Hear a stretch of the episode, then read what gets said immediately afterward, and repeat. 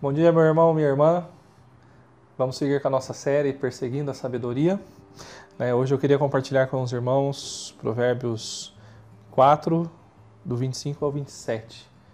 Né, e aí então pensarmos um pouquinho a respeito da sabedoria divina né, e como podemos obtê-la e assim crescer no conhecimento do Senhor. Provérbios 4, 25 a 27 diz assim: Olhe sempre para frente, mantenha o olhar fixo no que está diante de você. Veja bem por onde você anda e os seus passos serão seguros.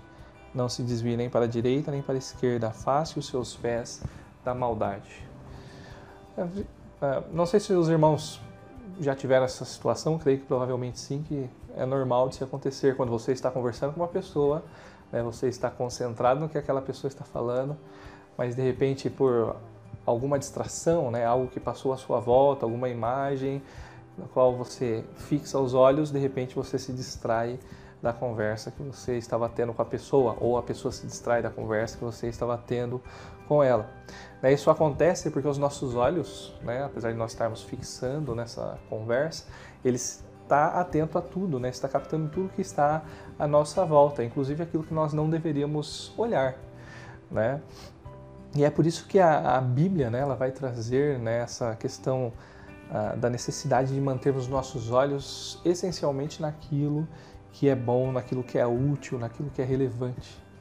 Né, quando nós olhamos aqui o versículo 25, a expressão usada aí para uh, manter o, o olhar fixo, né, a ideia é de tenha consideração, né, considere aquilo digno de respeito, né, reforçando a ideia que nós devemos então ser sábios é, o versículo 26 uh, ah, vai dar um passo além, né, nos mostrando que uh, uh, além dos olhos, na verdade, é algo que vai além dos olhos.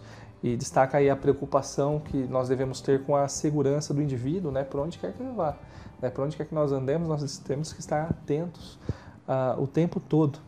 Né, e aí fica claro que o pai, na verdade, ele está preocupado com o filho, né, e querendo que seu filho preste atenção, né, não deixando seu olhar se desviar para a direita nem para a esquerda, né, mas focado né, diariamente, dia a dia, em cada decisão uh, que ele tem que tomar, em cada escolha que ele precisa fazer para sempre estar longe da maldade.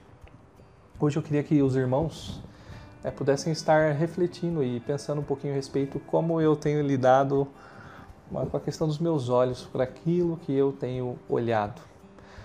Né? Ah, talvez um bom exercício é você pegar um papel, uma coluna e aí então pensar, anotar, né, na coluna olhos bons, né, e aí então você define ali, né, coisas que os meus olhos deveriam olhar, apreciar, né, e gastar tempo fixado naquilo, né, e aí uma coluna com olhos maus, coisas que meus olhos não deveriam estar olhando né, coisas que desagradam a Deus, que fogem da santidade de Deus, daquilo que Ele espera para mim.